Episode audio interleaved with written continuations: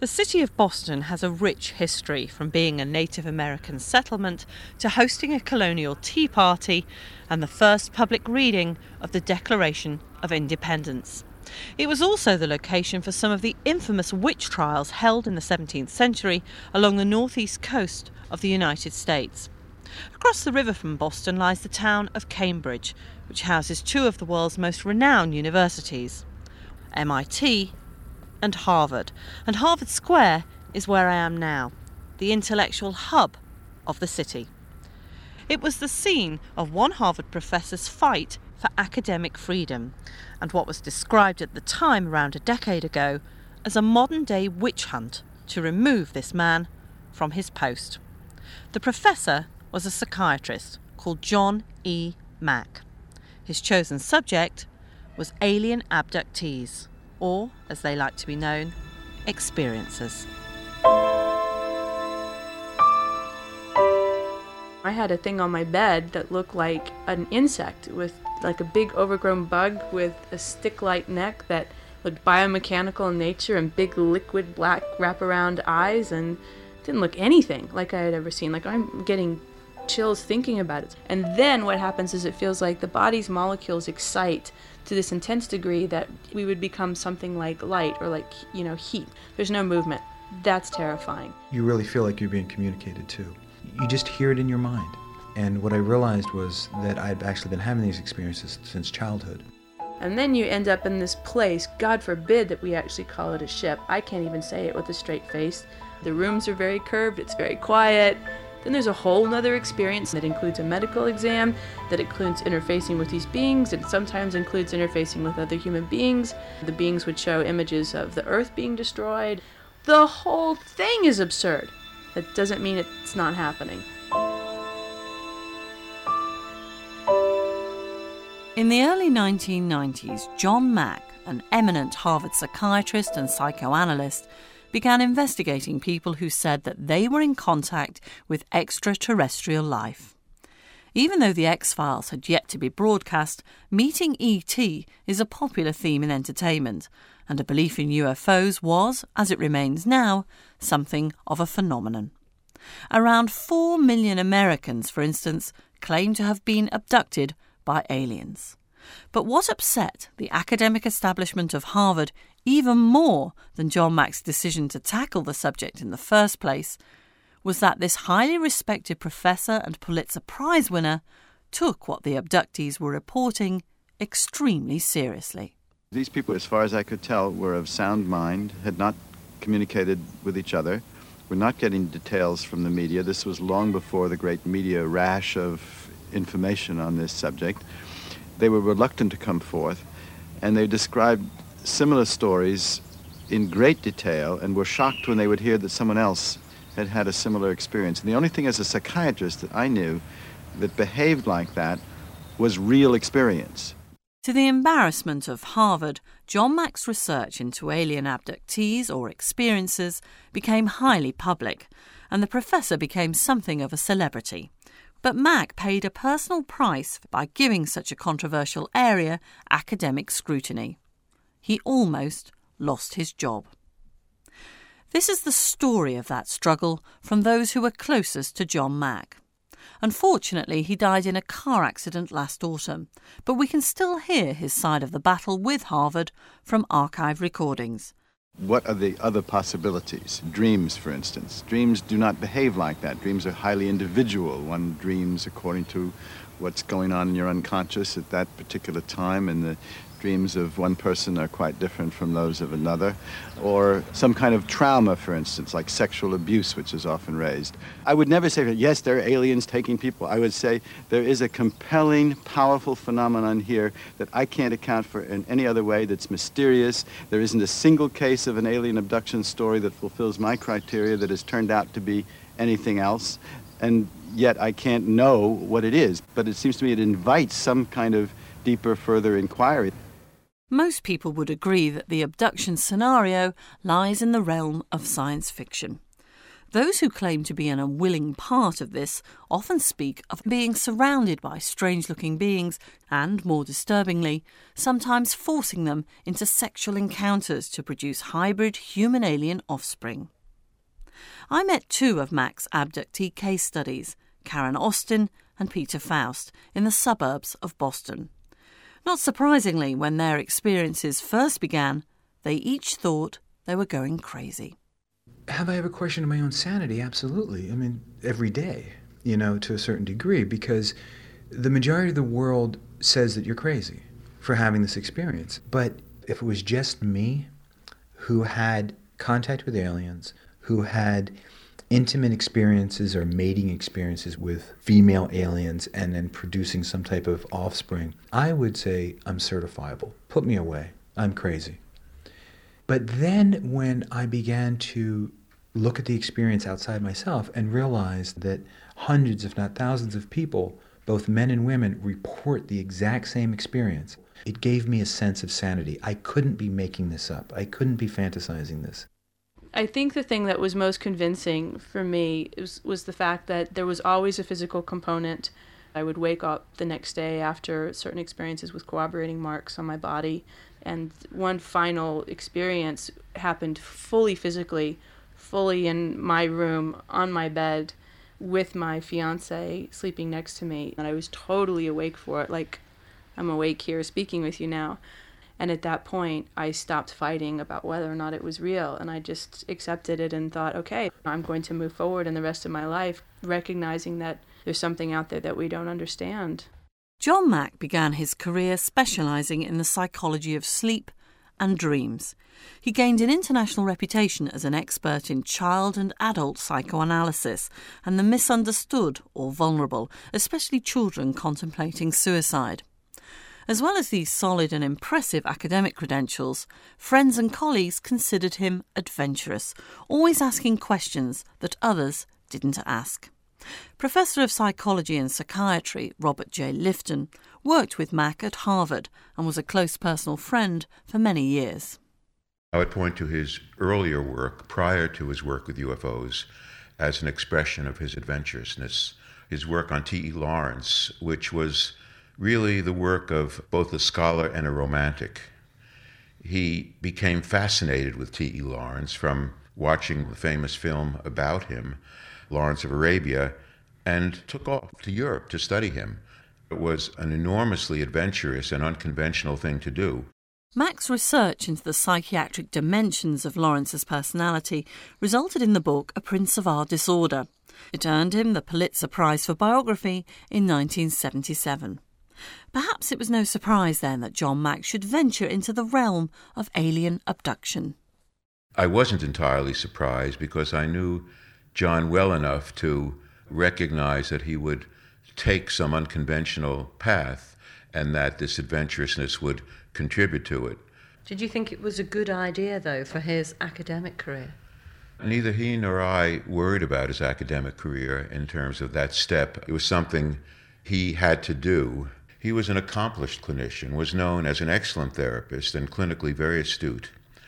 And his first findings were in the spirit of a clinician who was interviewing people who had special experiences that were hard to explain. But as he got into it, he became, as he understood it, part of something larger. And that became a larger visionary and spiritual idea and quest, much more than a mere scientific study. John Mack's interest in people's belief systems had taken him and his family all over the world. I, I love this photo here. Yeah, in later life, he would meet Yasser Arafat and the Dalai Lama, and in his early 30s, he went to live and work in Japan. In a little kimono. That's right, that's Danny. Sally Mack was married to John for 36 years. She's a social worker specialising in family crises and has also worked on child abuse programmes and with adult post trauma reactions. Her understanding of her husband's decision to work on alien abduction experiences was both personal and professional. John always asked questions that nobody else asked. It irritated him that people were passive about, oh, this is what we're supposed to believe. Oh, good, we all believe it, you know. he didn't accept that. His work on these experiences, did he see that as simply yet another professional challenge? Originally, he was just curious about it. The first person who told him about it, he said, Oh my goodness, they've got to be crazy. And the people who believe them and are interviewing them have really got to be crazy. This friend said, Well, just give it a chance. Just talk to them. And I remember he came home and said, You know what? They're not crazy. I know mental illness. These people are not mentally ill. Something has happened. They've been traumatized in some way. And so he began to see that perhaps there were phenomena that occurred that we have no way of explaining. How did you feel when he told you that he was going to be working with these people? I didn't judge it. I mean, I had trouble accepting it because it was terrifying. He did it in our house, he didn't do it at the hospital. So people would come to the house and he would do hypnotic regressions with them upstairs in Danny's bedroom. I think this is my child's bedroom. These people are having these, you know, I could hear some of them screaming sometimes. I'm a therapist. I've had people cry and scream and hide behind the sofa and climb into closets. But I didn't understand what these people were going through. I couldn't see them. I could only hear their voices. I mean, I'd see them when they'd come in, and they looked like very healthy, normal, pleasant people. You must have worried, though, that it was perhaps making him look academically foolish. I did, but I also admired him tremendously. He wasn't frivolous about it. He really studied it, he really thought about it. I thought he had guts. I just thought that's amazing that he's willing to do this.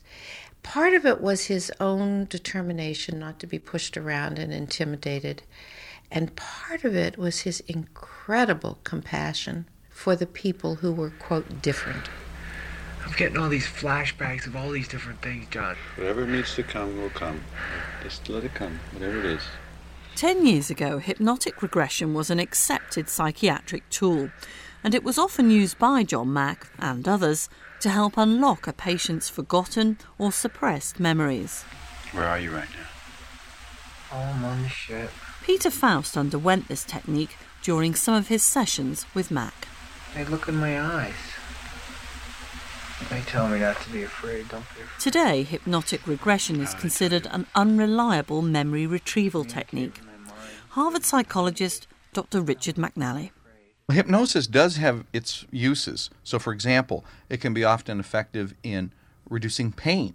The problem with hypnosis is what it does is people will, will generate material that they often mistake for being genuine memories, but the accuracy of the material generated is likely to be incorrect, is, is correct. And so, this is not a, a technique that people should be using. Granted, throughout the 1990s, it was used a lot and occasionally still is by people who are unfamiliar with the pitfalls of hypnosis as a memory retrieval technique.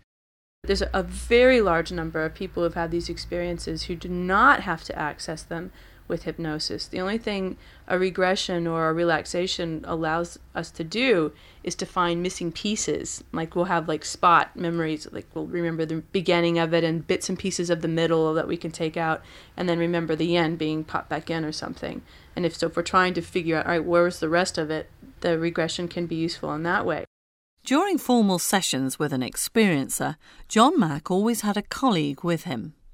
One such colleague was Dr. Jeff Rediger, who, apart from being a fellow psychiatrist, is also the medical director at the McLean Psychiatric Hospital in Belmont, Massachusetts. John uh, never saw abductees alone, and so we saw many individuals together over a period of probably four years. There has been some question about the reliability of hypnosis during these procedures. Is that valid criticism? It's very valid. Hypnosis is controversial, and understandably so. John did not understand what he was doing as really being hypnosis. He believed that what he was doing was relaxing people so that they could talk about what they'd experienced without their defenses coming to the fore so quickly. Jeff Rediger is also a theologian, so I asked him if the reports from alien abductees could be compared to a religious experience or vision. I think that's an excellent question and one that's not easy to answer. When people would talk about the experiences they were having, sometimes they would talk about these experiences as being tangibly real phenomena with material beings that they believed they were interacting with. Other times they used language more appropriate to dream states and visions that they had. Sometimes people were asleep when they had these experiences, sometimes they were awake and it was broad daylight. John struggled for many years with whether these experiences are best understood as metaphorical or objectively real. The worldview subscribed to by the Western religions, in my opinion, also has had some difficulties around how to interpret spiritual experience. The direction in which John began to move, especially in later years, I believe, was to look at some of the structures of consciousness appropriated by some of the Eastern cultures. John was fascinated by those ways of understanding the world and spent many years, especially the last decades of his life, trying to understand those. This doesn't hmm. belong in any discipline, because it doesn't belong in mental health. It doesn't belong in physics. It doesn't belong in religion. It doesn't belong in anthropology. It doesn't belong in history of science. And yet, each of those disciplines has something to contribute. The point is that if something doesn't fit our notions of reality, and yet the people that are having an experience that doesn't fit are of sound mind, or sincere, or nothing to gain, are in effect opening to other realities, then it seems to me the responsibility of academicians as well as theologians is to begin to question our notions of reality. Psychologist Richard McNally took another viewpoint. He thought there was a simpler, more rational explanation. So he conducted research into false memory syndrome and post traumatic stress disorder, or PTSD, on Vietnam veterans he discovered what he believed was the answer John Mack had been looking for. We've arrived, I think, at a recipe for an alien abductee. First of all, I agree with Mack that these people are not lying. We did psychiatric assessments on them and they are not mentally ill. So, what's going on? What we found, the sort of typical profile, is someone who has the following characteristics. First, they endorse a wide range of New Age beliefs. So, alien encounters is just one among many beliefs that they endorse. Second, they're characterized by absorption, a personality trait that is linked to fantasy proneness. They have a rich imagination. A third factor is that they are familiar with the alien abduction narrative. Then, I think a key factor is that they have episodes of sleep paralysis accompanied by hypnopompic, upon awakening hallucinations, and this is a key factor. During one of these episodes, what happens is as follows the person is awakening from rapid eye movement sleep, REM sleep, the stage of sleep when we do most of our dreaming. But in one of these episodes, the person begins to awaken, their eyes open, and they are fully aware of the fact that they're paralyzed and cannot move. Most people find this quite terrifying. Now, during one of these episodes, the person will often experience the intrusion of REM mentation into wakefulness. They are dreaming with their eyes open. So they will sense a presence in the room. They'll often hear footsteps. They'll feel tingling sensations through their body, a feeling of levitation. They might hear buzzing sounds or lights flashing. Moments later, they become fully awake. They can move again. The hallucinations vanish. And they wonder, what was that? This is quite a traumatic event for them initially. In fact, when we've studied these people in the laboratory, when they hear audio tape scripts of their quote unquote abduction memories, they show heightened physiologic reactivity. Their heart starts pounding, they start sweating, their facial grimacing occurs, all measured by monitors revealed on our computers to be just as reactive as someone with, say, combat trauma from the Vietnam War. If it's known within medical circles, psychiatrists, psychologists, I assume, why didn't John Mack take that into consideration? I've raised this topic with him as well. I says, John, this is sleep paralysis. These are hypnopompic hallucinations, etc. And his reply would be, well, but some of our alien encounters occur outside of sleep. So where does this leave John Mack's research. Where does it go from here? Is it more than sleep paralysis? Is there something happening within the brain? Interestingly, when they hear an alternative explanation, they are resistant to accepting that. They don't buy it. And so there's a spiritual payoff ultimately from these folks that makes them resistant to accepting an alternative, rather mundane explanation for their experience. And that's the same with John Mack. He was a very spiritual type of guy. I mean, when I asked him once, "Do you really believe that people can be whisked through walls?" And he says to me, Well, you know, Rich, you are trapped within a Western scientific framework. If you look at it from an Eastern perspective, there's multiple levels of consciousness, blah, blah, blah. He turned on the fog machine. I had no idea what he was talking about at this point. But he was very resistant to those type of explanations. In fact, when he saw our psychophysiologic data, of course, he was quite excited by this because he says, Aha, here's evidence that something must have happened. Surely the mind, imagination, cannot produce physiological reactions that are greater than that of the Vietnam vets with PTSD. Surely something must have happened. He underestimates the power of imagination, in my opinion. Rich McNally is only one of many people who are insisting that this is either sleep paralysis or some imagined state. You never mind the dysfunctions completely differently than sleep paralysis, and that sleep paralysis doesn't have all of the same narratives and sleep paralysis doesn't generate an evolution of consciousness or shift in consciousness that these experiences are generating. But you've got to understand Richard McNally's point of view because it is the logical one within the framework of which most people live. I see that what Rich McNally is doing is natural. That's his need to make sense about what's happening here. These experiences fall outside of our definition of reality and what happens to the receiver or the listener when they hear that. You must have taken some solace, though, that at least there was a scientific experiment that showed that there was a very strong physiological response, i.e., you were not imagining something. Absolutely it was satisfying to know that here was something measurable. So to get that it was a powerful enough experience that our body would create very, very strong reactions in hearing it was definitely satisfying. So that's the small piece of comfort to take out of it. But the rather large piece of discomfort, you know, that, that we all sit with is that you know, these experiences aren't happening anymore. This phenomena has interjected itself into our lives. It's left. If it was sleep paralysis, then I would still be reporting the same things over and over again, and I'm not reporting that, and neither are other experiencers. Most of us would like to know what the hell happened. John Mack's book, based on his research with more than a hundred experiences, was called Abduction Human Encounters with Aliens. Published in 1994, it was an instant bestseller and made Mack internationally famous and infamous.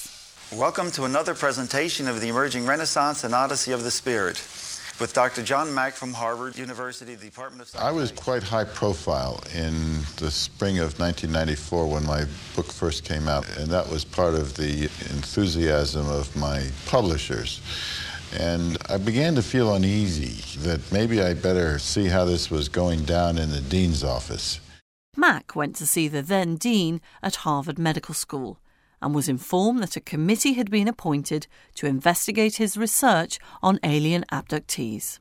And I knew him well. He was a friend. He said, uh, John, you know, if you just said this was a new psychiatric syndrome, you wouldn't have gotten into mm. trouble. He says, it's because you said it required that we change our view of reality that a problem has arisen here. The point had to do with the fact that they didn't like what I was saying. And what particularly they tried to silenced me around was the notion that by supporting the truth of what these people were experiencing, possibly I was affirming them in a distortion or in a delusion. That's what I had to fight, that I was actually mm. harming my own clients by believing them or by taking them mm. seriously. John knew instantly that this was going to be a very contested proceeding and that he could, in fact, be the first faculty member in the history of this university to lose his tenure. Attorney Eric MacLeish was appointed by John to defend him. He saw the internal investigation as a case for academic freedom, and also one where Harvard Medical School was distorting John Mack's views by saying he believed in aliens. Was really outrageous that this man had to go through this inquiry. The idea that John Mack would put his own agenda above the interests of his patients was abhorrent. There was never any proof of it. And the evidence that we mustered was exactly the opposite that he was simply willing to listen. So our defense was you're distorting John's views.